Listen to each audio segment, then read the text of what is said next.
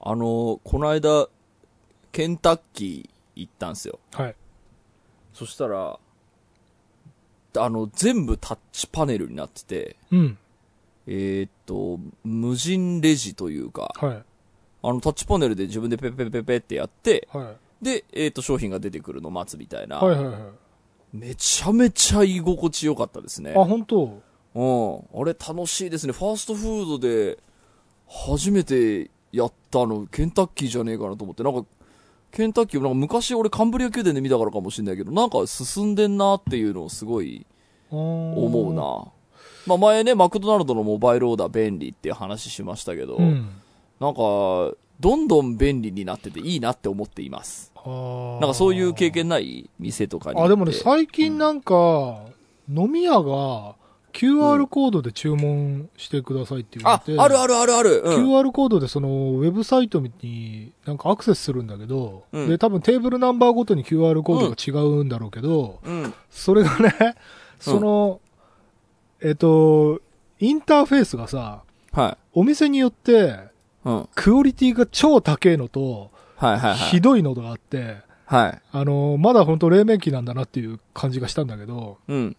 超すごい方は、うん。あの、なんて言ったらいいのかな、あの、アマゾンとか楽天とかで買い物するような、なんかこう、快適な感じなのよ。あの、うん。本当にアプリみたいに、うん。あの、今何を頼んだっつって何がカゴに入っててみたいな感じの、もうすごく視認性が高いんだけど、うんうんうん。その、ちょっとレベルの、お世辞にも、もうこれは本当は試作段階なんじゃねえの？みたいな、あって、うんうん。それは本当に見づらかった。もうなんか。いちいちそう、メニューが、なんつったらいいのかな、もうね、とにかくメニューも選びにくいし、注文したもののが何なのかの確認もしづらいし、はいはいはい。クソみたいなユーザーインターフェースで、うんうんちょっと、それはね、びっくりした。その、技術としては頑張ってんだけど、うん。そこの、なんだろう、使いやすさも、うん。まあ、それはね、その、お予算的なことなのか、あの、うんデザイナーのセンス的なことなのかもちょっとわかんないんだけど、うん。同じその居酒屋的なものなのにこんなにち使い勝手違うんだと思ってショックだった。でも確かにでも、その、スマホでペアって注文できるようになったら、すごいスムーズでいいですよね。あ、そうね、スムーズ。これまあでかい声出さな。だから、た、あの、昔金の蔵とかにあったタッチパネルで全部頼めますっていう、あの端末がお客様のスマホにっていうあ、ことでしそういうょうから。感じだね。そうそうそうそう。まあ、タッチパネルでもいいのか。あの、い、特にその私の意見など気にしなくていいんですけど、私あの、常に機内モードなので、はい。あの、ネット繋いでないというか、で、僕あの、えっ、と、月に6ギガがマックスなので、ポケット Wi-Fi の5ギガと、えっと、楽天モバイルの、あの、タダで済む、えー1ギガまではタダなんで、そこまでが、あの、上限なんで、はい。基本的に使わないですよね、ネットを外で。で、でも、あの QR コードの居酒屋に差し掛かった時はずっとポケット Wi-Fi をつけていなければいけないっていう、で、はいじわじわこう、データが食われていくっていうのがあって、まあ、全然僕の意見は聞かなくてもいいんですけど、あの、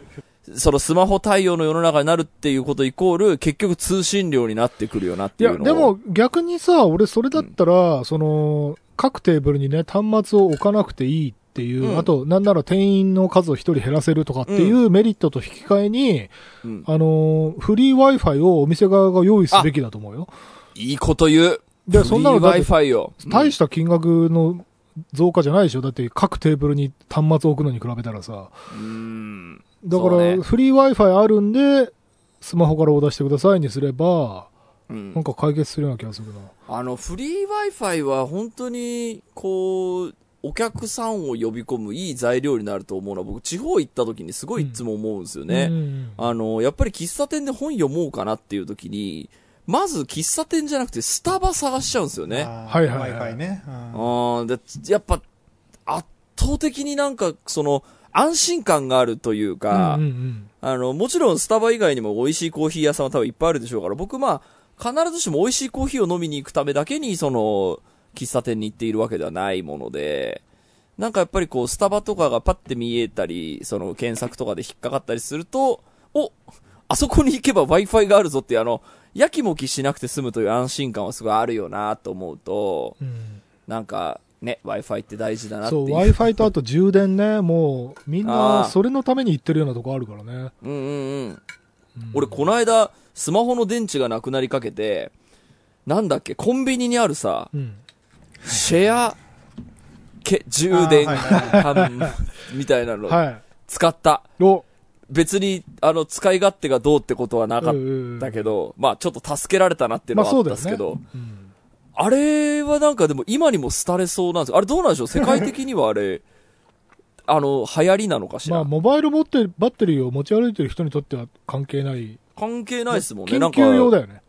そうです、そうです。たまたま僕充電器忘れちゃって、あ、やべえ、これ連絡取れなくなるぞっていう時に、あ、なんかコンビニに充電器ってのがあるんだと思って。ただ、その充電器の、まず登録をするためにネットで、その、登録をしないといけないんで、んだ俺はそう、電池が0%に近づいていくスマホの中で、なんだなんとかアプリをダウンロードして、なんとか登録をしないと電池が切れるぞっていうアクセスした記憶があったら。いや、それ矛盾を感じるよね。じゃあ、で、で、あれ、リピートしないんで、その、はいそんなに毎日使うっていうことないから、うんあれ、ビジネスモデルとして機能してんのかなっていうのをちょっと思ったりはしたけど、いや、だからどうなんでしょうね？緊急時じゃない時にその ID 登録だけはしとけみたいなことなのかね？うん。なんかよくアプリとかでもね、あるんだよ。なんかさ、うんその、今まで書類とかのやり取りでやってたものをデジタルにしましょうっていうのの、うん。それの登録がオンライン、まずそもそもオンラインだから、はいはいはいはい。まず PC なり、その、うんなんかスマホなり何かが生きてる状態の時じゃないと、それに切り替えられないんだよね。そうそうそうそうそうそだからなんか矛盾が生じてるというか、その、う。うん。紙しか使ってなかった人がデジタルに移行しようっていう時の、その手続きがデジタルだっていう風になるとさ、うん。その、人によってはさ、今まで紙だったから、うん。それを手取り足取り多分教えてほしい人がいると思うんだよ。うん。デジタルに移行するのに。うん。だけどその移行の仕方自体がデジタルになってるっていうのってさ、なんかうん不親切だよね。不親切ですね。でも、どうなんでしょうね。もう結局、その、ね、デジタル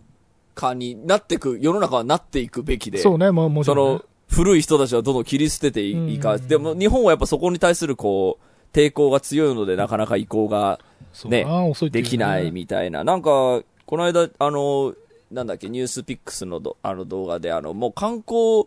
で再び、あの、立ち上がることは可能なのかみたいな討論番組見たんですけど、まあ、できるんだけど、うんもうとにかくインフラ投資をしなければいけないと。はい。うん。で、それはだから、もう30分で切れる Wi-Fi なんか話にならんはいっていう、はいはいはいはい。あの、日本ってなんかそういう、あのーなんでしょうかね。でちょっと不便みたいなものが。Wi-Fi がせこすぎるんだよね。なんせであんなそうそうそうにせこいのなんでなんでしょうかね。僕は、あの、新幹線の中で使う Wi-Fi も俺の携帯だけなのかななんかね、ちょっといまいち使い勝手悪いというか、うんすぐ切れるんですよね。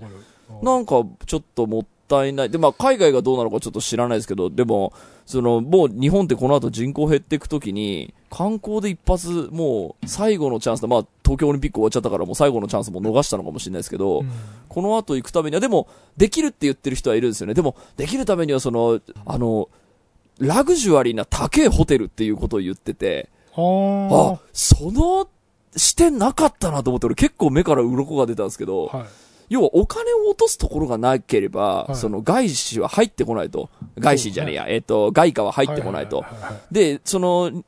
高いホテルっていうのを、えー作るのがけしからんみたいな風潮があるというか、まず駅ができたら、まずできるのがビジネスホテルだと。ああ。そう。なるほど、と思って。駅周りが大体、あの、チェーン店だもんね、安い。そうそうそうそう。なんかだ、でも、その日本って本当に観光資源とかいっぱいあるから、その街ごとに、そのそういう外国の人たちが、その住みやすいめちゃめちゃいいおもてなしのホテルとか、あの、ね、高いホテルとかをその作って、その誘致することっていうのは全然、あの悪いことではないみたいなんですけど、なんか、うんその高いホテル作った方がいいっていうのを、俺結構、いや、もともと僕なんか値上げ賛成派なんですけど、全体的に。うんあの、サービスも、サービス業に対しては。うんうん値上げ賛成派なんですけど、その視点なかったなと思って、うんそういえば大手町のホテルって超高えなっていうのを、なるほど。なんか思った気がして、やっぱ、はいああいうのが当たり前のようにあって、そこに当たり前のように来る、こう、富裕層みたいなもの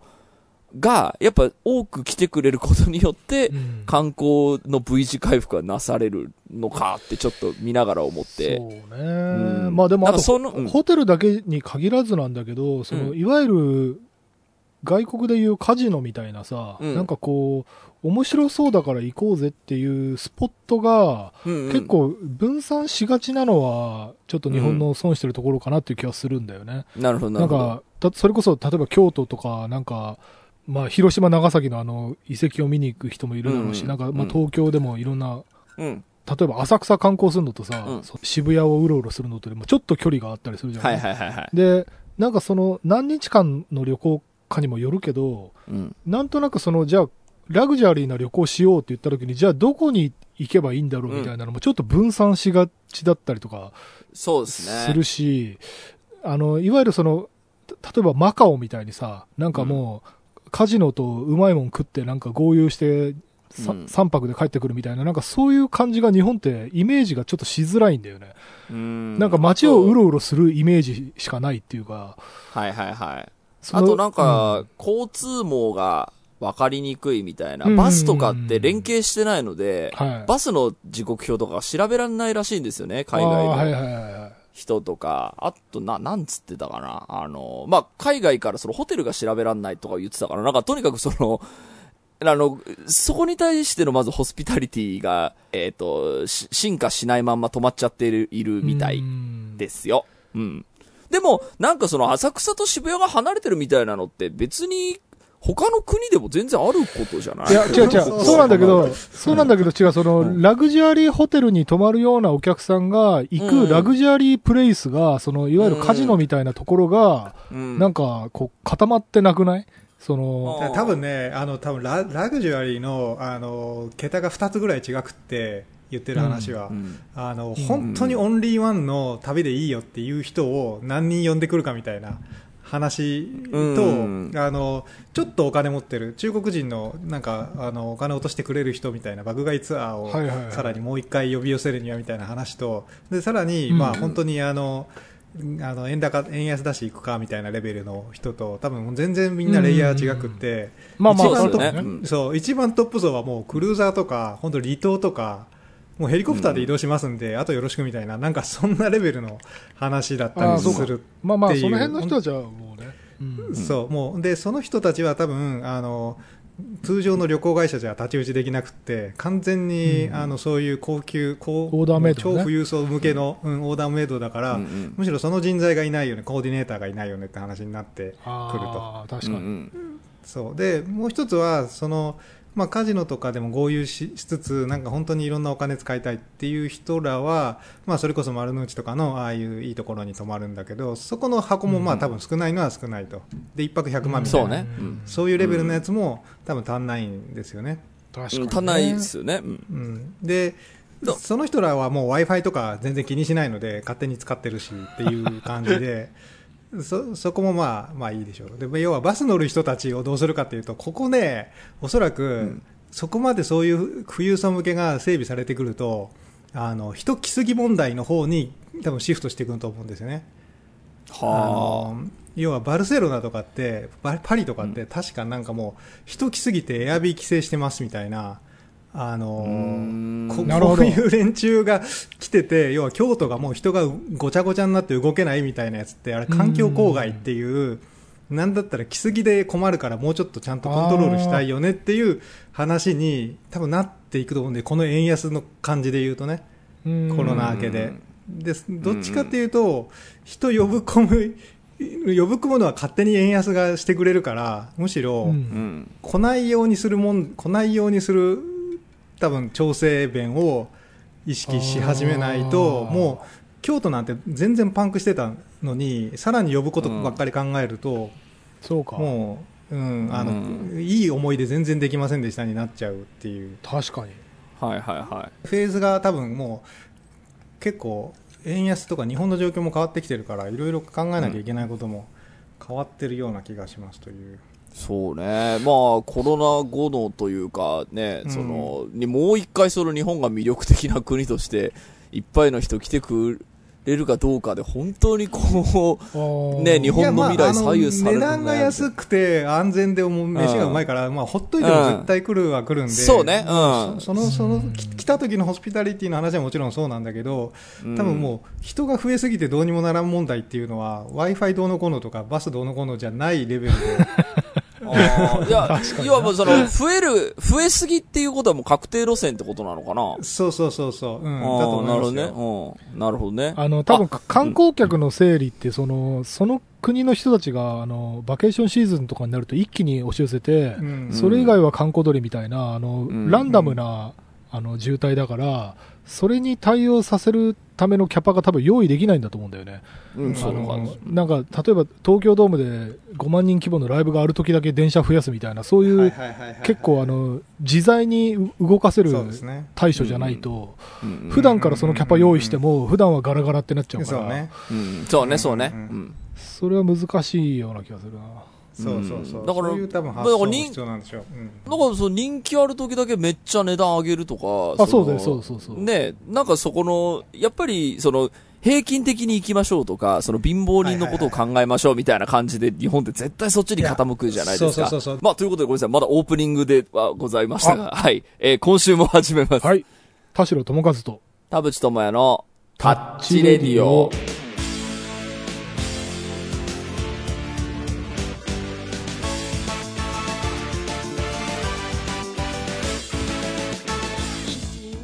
改めまして、こんにちは、田代智和です。改めましてこんにちは田淵智也です。この番組は作曲家田代智和とミュージシャン田淵智也がお送りする閉塞感ダハレディオでございます、まあねオープニングでめちゃめちゃ盛り上がってしまいましたけれども。まあまだ観光客がドカンと来るほどには全然コロナが収まら収まらないってなんか。でも外国人なんかなんとなく増えてきてる体感はあるよ、街で。う。ん。なんか確かに飲み屋にいる人とかはいますけどね、うん。駅とかでまああも見かける。とうん、まあね、アメリカとかその、欧米とかではもう、こう、普通に生活していきましょうや、人死ぬけどみたいな感じになってるから、あっちからすると来やすくはなってるのかもね。うんうんうん。まあその点日本は割とね、安全なところもありますから。でもこの放送が放送される8月末ぐらいまでには、今ちょっと夏がまたね、あまあ例年のことですけど大変なことになっているから、うんまたちょっとツイッターが殺伐としていましたよ。ああ、え、何で？どういう案件で？まあ、やっぱり僕があの基本的にあの医療系の専門家の人たちのど信者なので、はいはいはい。あの人たちが言ってるとか、あの人たちを悲しませないように世の中が動けばいいのにって思ってるんですけど、あの人たちにあの心ないリプライを浴びせる人たちが、ああの、まあ、やっぱ多いから、やっぱほんかなんかあんだけ調べてあんだけデータをもとにあんだけいい発言してくれてんのに、なんかお前らは金もらってんだろみたいな。その、まあ発言があるとか、まあそれこそ、なんでしょう、こんなのやってんの日本だけで恥ずかしいぞみたいな、なんかどの口が言うのかな、なんかみんな口悪いの嫌ですね。どうしたらいいですか、あれ？口の悪さはね。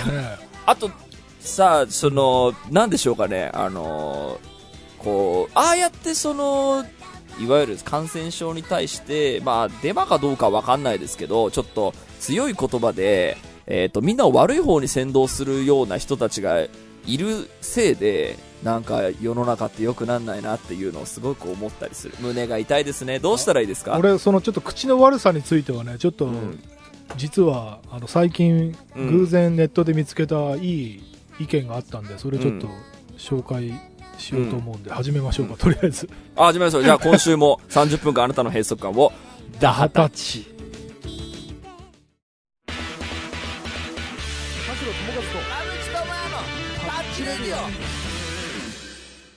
あということでですね、まあなんかその、僕もこの間あの濃厚接触者になっちまったんで、お。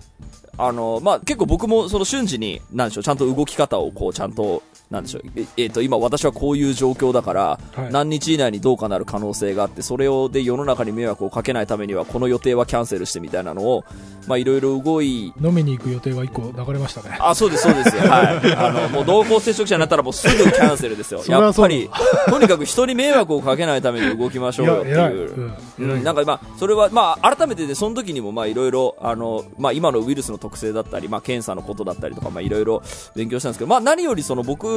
その、えーこう医療系の専門家の人にこの2年3年めちゃめちゃ勉強させてもらったし、まあ、この人のたちの言うことを聞いてればなんかなんでしょう世の中は、ね、相変わらず悲壮なまんまですけど僕結構楽しく生活できてるんで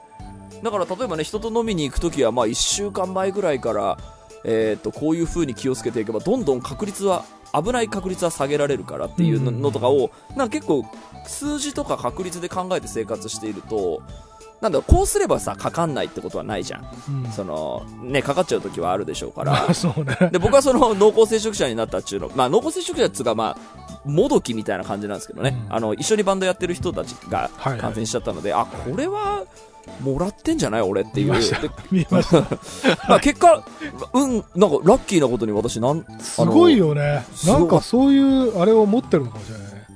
マーベル・シネマティック・ユニバース的な DNA を持ってるのかもしれない。強運です。いや、でも、それも、あの、僕はちゃんと、その、医者の言うことを聞いて、その通りに勉強して、あ、今私こういう状況だから、このタイミングで検査すれば、もし感染してる場合は確率が結構上がるから、えっ、と、検査するなら絶対このタイミング、みたいな。なんだけど今って世の中って本当いろんな情報出回りまくってるからさ。なんか毎日検査だみたいな人もいれば、検査意味ないって人もいればさ、なんかワクチン打ったら死ぬって人もまだいるし、なんかあのなんでしょうかね、こう殺伐としているんですけど、その口の悪い人たちが一番偉そうにしてるのが結構僕不快だなと思っていて、でもそれって僕は宗教上の問題でこっち側の人間だからだと思うんですよね。はい。そのあっちの人たちにはあっちなりのその宗教があって、うんでそれはワクチン打ったら死ぬだろうみたいな、そのあんなもん意味ないっていう人たちからすると何かその自分の正義をいろんな人にね、伝えたいから言うとは思うんですけど、ちょっとその人たちがおしなべて口悪いっていうのがすごい嫌だなって思ってますけど、どう、したらあのね、うん。それで、そう、俺、あのーたまたま、俺、ネットでね、いわゆる、昔で言う女性語っていうね、なんとかだわとか、何々よ、みたいな言い方が、なんか最近減ってきてるんじゃないかっていう議論をしてる人たちがネット上で見かけて、うん。それで、ちょっとチラ見してみたら、なんとなく面白いなと思った、あの、アンサーをしたコメントをしてる人がいて、ちょっとそれを紹介したいんだけど、女性語が急激に消えて言葉のユニセックス化が進んだのは1980年頃ではないかっていう風に分析してる人がいたのね。はいはい。で、えっ、と、漫画などの作品を辿った時に、うんえードラえもん、かっこドラえもんは1969年からの、だと。で、静香ちゃんがなんとかだわとか、えースネ夫のママがなんとかザマスという口調をしていると。言ってる言ってる。なのですが、1981年からのタッチのうん朝倉みなみが、えっ、と、このなんとかだわという言い回しはほぼせず、うんえっ、と、わざわざボクシング部終わるの待っててやったんだぞ。あ、いぞっていう。言い方をしたとみなみちゃん、ぞって言ってるで言ってる。うんこれ、その、男言葉とか女言葉とかっていう、まあ、この区切りというわけじゃないんだけど、うん。女性が別になんか例えば、食うとか、うまいとか、うん。あ、の、いう言い方をうん。するのは、もう80年代に始まっているとうんいう話があって、で、その言葉が、なんか、えっと、例えば、本当は丁寧に言うべき言葉がうん、丁寧じゃないように聞こえる。なんかカジュアルに聞こえるとか、うん。乱暴に聞こえるみたいなのって、うん。実はもう40年ぐらい、あの、うん。前から始まっており、で、しか、も、えっと、世界基準で言うと、それこそアメリカとかは、上司に対して名前を呼び捨てだったり、あの、丁寧語を使わないみたいなものになってて、グローバルスタンダードとしては、日本もただグローバルに近づいただけだという説があるんですよ。はい それで、この、えっと、ネット上の議論における言葉の汚さ問題っていうものに、うん。田淵くんはやっぱりその繊細というかそのやっぱりアーティストであるから、あの言葉の使い方がその丁寧語かあの汚い言葉かでニュアンスだいぶ違いますよねっていうふうに多分受け取ってると思うんだけど、うんうん本質は多分そこではなくて、うんうんあの議論の内容が大事なんだよね。あ、はいはいはい。言葉い。遣いの悪さっていうのは、これは、えっと、その人の言葉、えっと、日頃のボキャブラリーによるところが大きくて。思想とは関係がないんだよ、実は。うんうんあの、例えばその、堀江門とか、ひろゆきさんとかも、うん。うん。堀江門さんとか、ひろゆきさんとかも、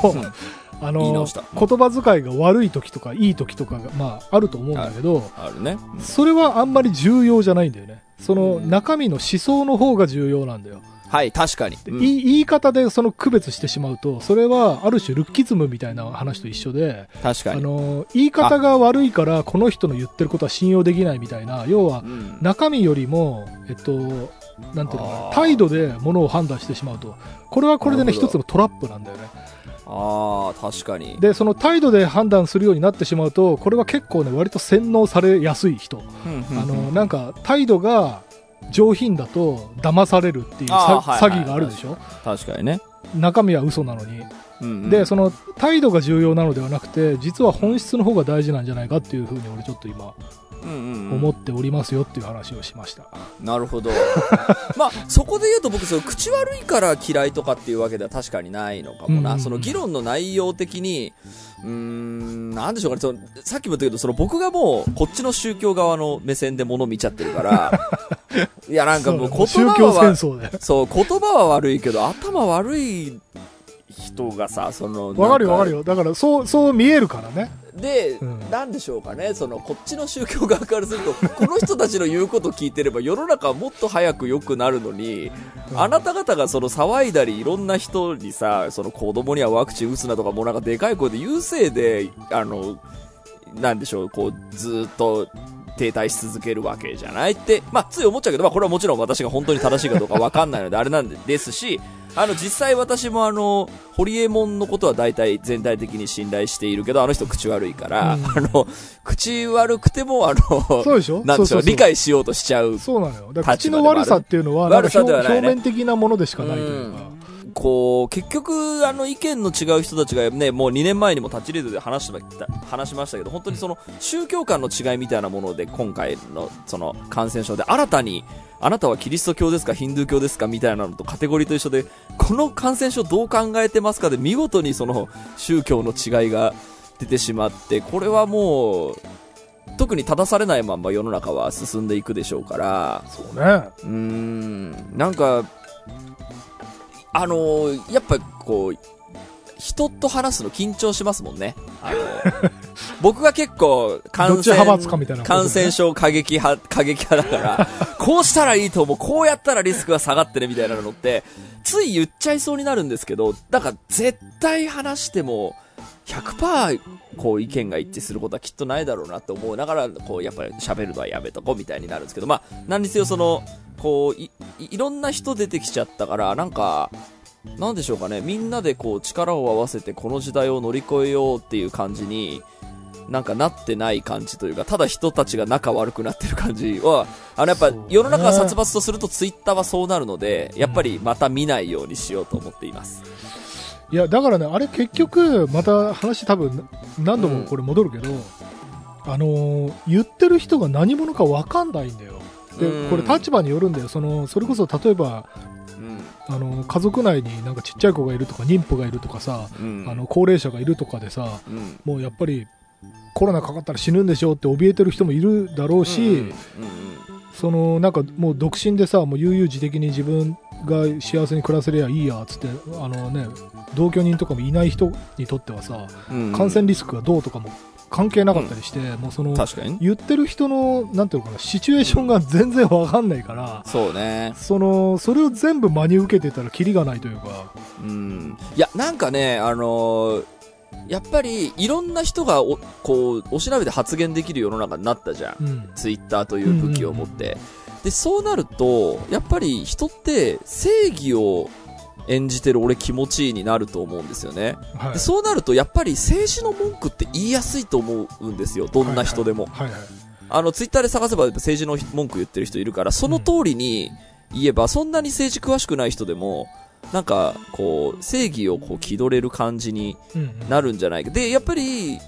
あの、そういう人たちがやっぱりこう言葉が過激になっていく感じがあって、なんか本当にそのツイッターとか SNS っていうのはそのアホが可視化されただけで昔からそうだった、えー昔からそうだったんだけど、あくまで可視化されただけだっていう理屈に関しては僕100%あんま同意してなくて、あのツールがあることによってこう、ジャスティス、あの、ウォーリアーたちが、こう、多く生み出されて、要はこう、この文句を言えば、とか、この、こういう風に正義を、えっ、と、気取れば、あそこの仲間入りできるみたいな、ちょっと武器与えちゃったんじゃないかなっていう感じがしてて、で、その、あの、実際のその生活の中で、その、なんでしょう、ちゃんとチューニングがなされてるとい、で、でいう人は別にまあ、大丈夫だと思うんですけども、うんそこが生きがいになっちゃう人たちもいるんだろうなって思うと、まあいるだろうね。取り上げた方がいい。SNS を取り上げた方がいい。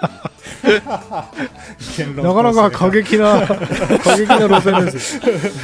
よ。なんかもうさ、要は、あのね、俺の言う通りになれ成人たちがさ、いっぱい、まあ、それはお、今どっちもどっちになってきたじゃないですか。今これでそう、そう、ブーメランにそうなんですよ。これそう、また、俺もそうなんだよね。俺の言う通りに、みんな俺の言う通りに、この人の言う通りに、その。生活すれば 世界は平和になるのにみたいな。でも、やっぱあっちから見るとね、本当に、その、医者の人たちはこれで金もらってんだろうとか、もうそう思っちゃったらもう、で、ずっとそう言い続けるでしょうからどれだけ真摯に訴えてくれてても、あ、こいつは敵だから叩いてよしって言って、クソリップを送って、はい、宣伝オツみたいな感じになる。なんかもうこれとどまる、とどまらないだろうから。って、ってなると、うん僕最近ちょっと話変わりますけど、もう話が合わない人とは一緒にいない方がいいので、うんっていうと、あの、だから最近ね、小さい経済圏っていう言葉をよくよく使うんですけど、はいはい。あのーずっと前から言っている、その経済を何かやるときには、こう、とにかく大きな売り上げとか、例えば、まあ音楽だったら、とにかく一人でも多くのファンと、なのか、大、あの、最大公約数を取るような音楽ビジネスなのかっていう時代はもうとっくに終わっていて、はい。で、おまけに気が合わない人もどんどん可視化されてきてんだから、もう気が合う人だけでちっちゃい経済圏作って、そこで最大利益上げるっていう考えの方が、うんあの、まあ、これはまさに分断の流れなんですけど、うん。なんか心が傷つかなくて済むなっていうのを、あ、でも、そのう、ん、それはすごい古代で言えば多分あのヒッピーのコミューンとかの発想だし、あとうん。割と最近でも多分ファッションアパレル業界とかで、そのなんだろうえっとごく限られた例えばジーパンをうん、50本だけ、あのうんうん。藍染めしますみたいな、でうん国産で1本10万ですみたいな、モデルっていうのは全然あっうん。て、でそのファンの人たちだけがその50本の50人だけがそのジーパンを履いて満足するみたいな、コミュニティあるから、い。うん。あ、のそんなにあ新しくないっていうか、それはなんか隔離されていくというか、はいはいはいはいはい。それはそれであると思うよ。うん、なんかその分かり合ったり説得するのってちょっと無理じゃないっていうのを、うんちょっと、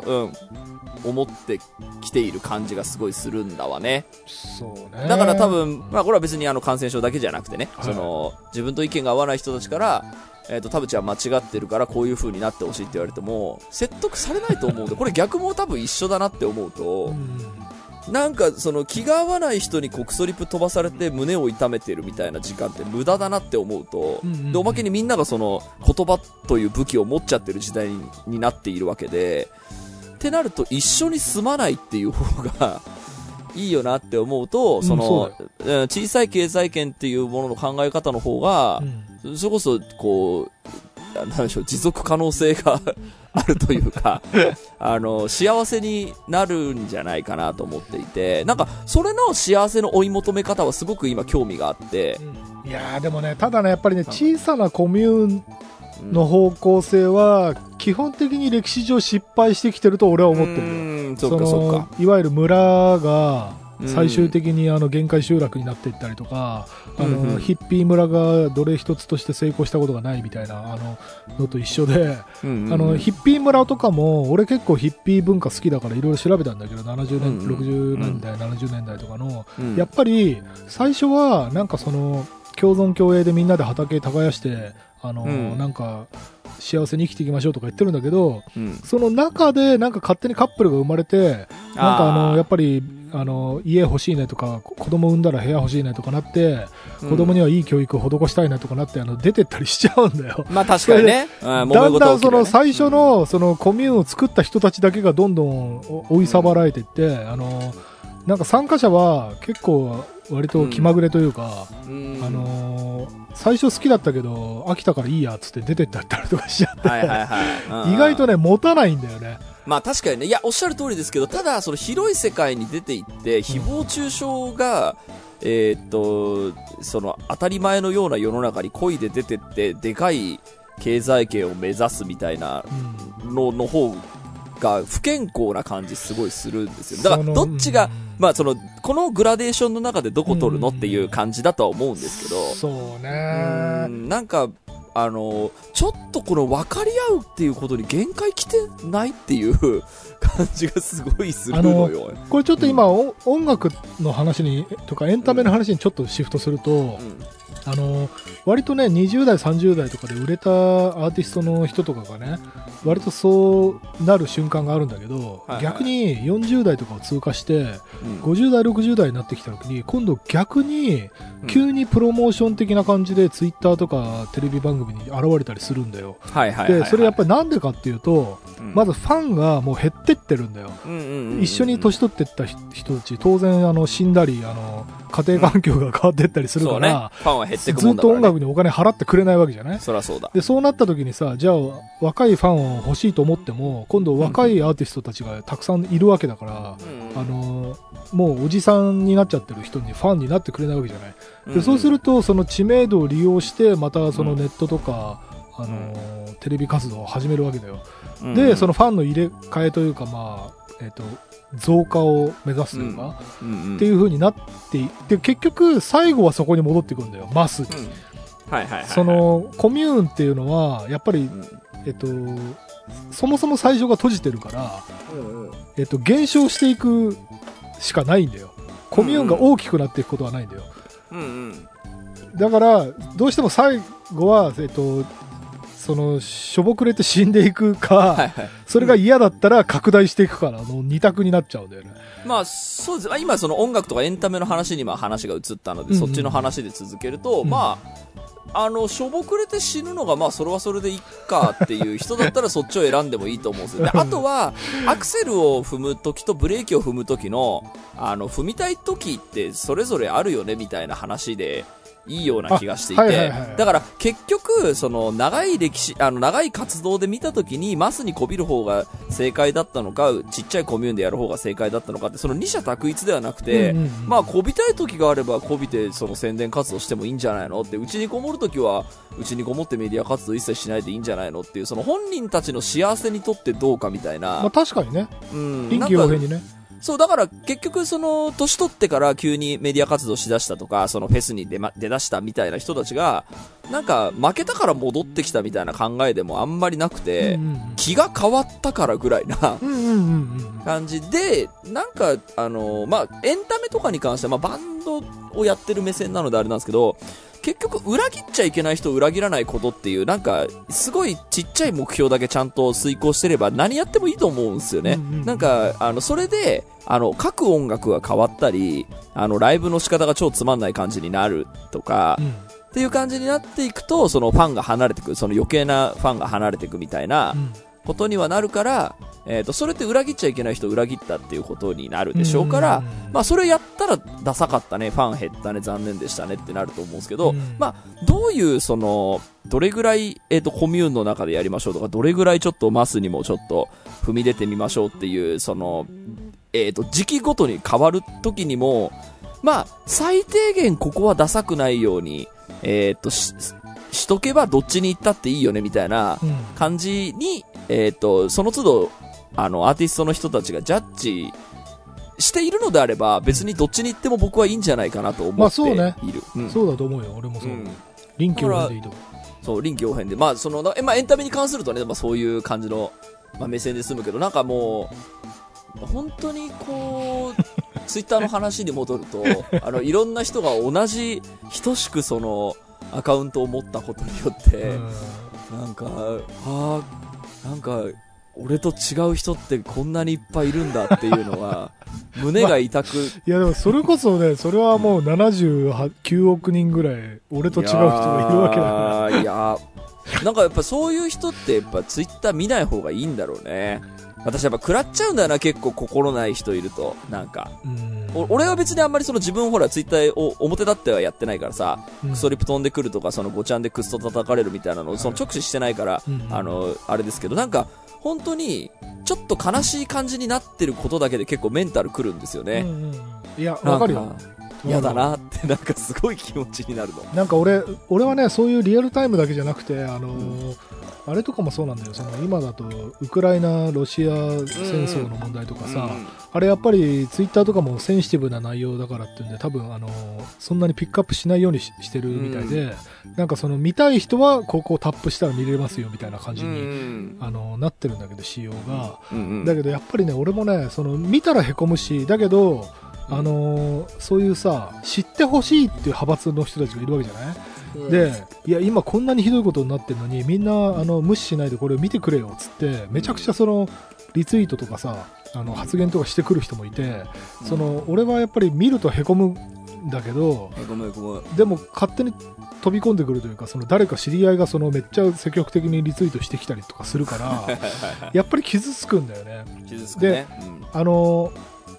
俺あのそのナチスドイツ映画とかを見た時と同じ感じなんだけど、うん。そのツイッターでその悲惨な状況を知ること確かにもちろん大事な面もある一方で、うん。俺のメンタルには何にもいいことねえなっていうのああもそうね。同時にあってで俺が何もウクライナにそのなんていうのかな、うまあ、うんロシアそのウクライナ問題に、えっと、具体的な何か貢献ができるのかってその、うんなんていうのしちゃんとその政治的な活動をするとかさ、あのーなんていうのかなそこまでのアクションもできないのにただ悲惨な状況だけ知るっていうのが本当に苦痛で、うん確かに。うん。それ困ってんだよね。それは俺結構困ってるよ、うん。あのーなんか例えばそれこそあのセクハラとかのさあのなんか芸能界のなんかうん。性被害みたいなあれとかもそうなんだけど、うん。いやめちゃくちゃひどい話だからもう見てて心が暗くなるんだけど、うんいやだからといってその性被害をなくそうっつって俺が何の具体的アクションできるかってさ、うんうんうんうん。あの俺の周りで何ができるんだろうっていうこともわからないままただひどい人たちがいるんだなって知ってただ暗い気持ちになるっていう。そうね。それも解決策がなくてなんか苦しいなっていう。そうです。いやだからどんどんそのこう閉塞していく感じというかなんかあの本当に自分が幸せに生きるためにはえっ、ともうすえっ、とこの人とだけ付き合っときたいみたいなのにちょっとこう触れてもしょうがないんじゃないかなと思っていて。そうね。あだから時期的なものかもね、それこそ。そそういうちょっと閉じたい瞬間みたいな。そうそうそうそう。で、まあ、外に開いていきたいときには、まあ、いろいろ、あの、ね、メンタルが落ち着いてるときには、あの、開いていけばいいと思うんですけど、なんかもう本当にこう、やっぱりこう、僕あの、こう、コロナの浮き沈みに、僕のメンタルほぼイコールになってるから、うんうんうんあの、なんでしょうかね。僕は楽しく生きられてるんだけど、なんで世の中がこんなに殺伐するとするんだろうっていうのに僕メンタルをこ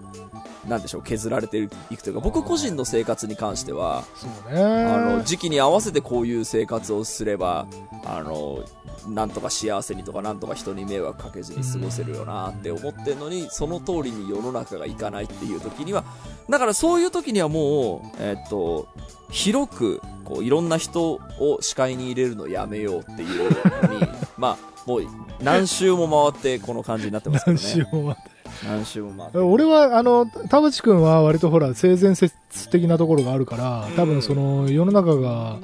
あの良い世の中じゃなくて残念な世の中であることにがっかりしてるんだと思うんだけど、うん、す俺るする。俺は多分ね、今の俺のじメンタルステートで言うと多分あのもう世の中ってそういう嘘とか悪人とかトラップだらけだからうん。なるべくそのトラップに引っかからないように気をつけるけど、うん引っかかっちゃった時にどう受け身取るかっていうふうに考えてるね。ああ、なるほどね。もうなんかその傷つくことを恐れていると逆にうん。歩けなくなっちゃうというかそのね。もしかしたら一歩先にトラップがあるかもと思ってたらもう一歩先踏み出せなくなっちゃうからうん。あのトラップがあるのを前提として、うん。えー、とその落とし穴に引っかかった時にうん。うまく受け身取ろうっていう感じで。そうね。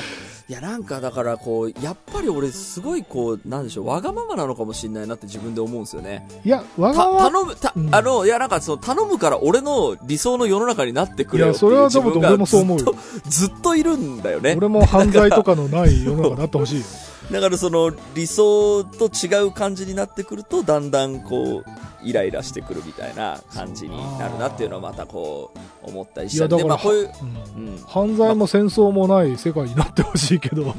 両方あるからね俺たち、選挙出るしかないんじゃない？国変えるしかないかもしれない。タッチ党として。でもさ、政治家がさ、その、戦争と犯罪をゼロにしたことないよね。そうね、あの今冗談で言ったんで、あの、こういうことを確かに冗談でもラジオで言うと、田淵は政治家を目指してるっていう、本当に思う人がいるかもしれないですから。でも、ね立候補したらいい線いくんじゃないかな。いや、いいよ、いいよ。いやでいや、でも本当に、あの、で、その、今政治で何かを変えようとするぐらいだったら、ももっとその自分の幸せな世界の作り方はあるよなって思うと、それがだから国単位とかじゃなくても全然いいんじゃないかなと思って、幸せな、あの、自分の、こう、共同体を、えー作るために、奮闘していきましょう。それ閉じていくっていうモードに私今なってるのかもな。はい。議論は白熱しました。ということで、ありがとうございました。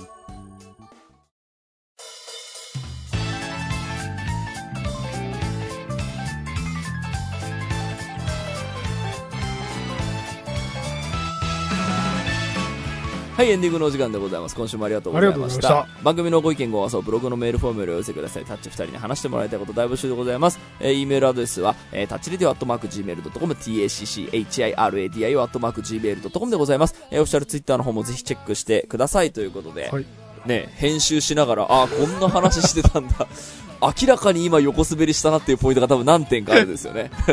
あ、なんかここでただ俺自分の言いたいことを言おうとするために急に話題変えたぞみたいな瞬間が編集してると気づくんいやいや、ですよね。これがあの、いいんですよ。この横滑りが。横滑りがいいですよね。飲み会っぽくていいですよね。なんか本当にさ、あの、この世の中がその夏になってまたこう閉塞してきた時に、やっぱ、あの、平和な春楽しかったなって思い、思いません？なんかあの、春一瞬平和だったじゃないですか。世の中が。いや、どうなんだろうね。でもね、やっぱりね、そのき、一定の、その、なんか通奏低音というか、なんか緊迫感みたいなものは、やっぱり消えてはないよ消えてはない。ね。はい。ということで、えー、横滑り会でございました。今週はここまでです。はい。お相手は田代智和と。田淵智也でした。また来週。「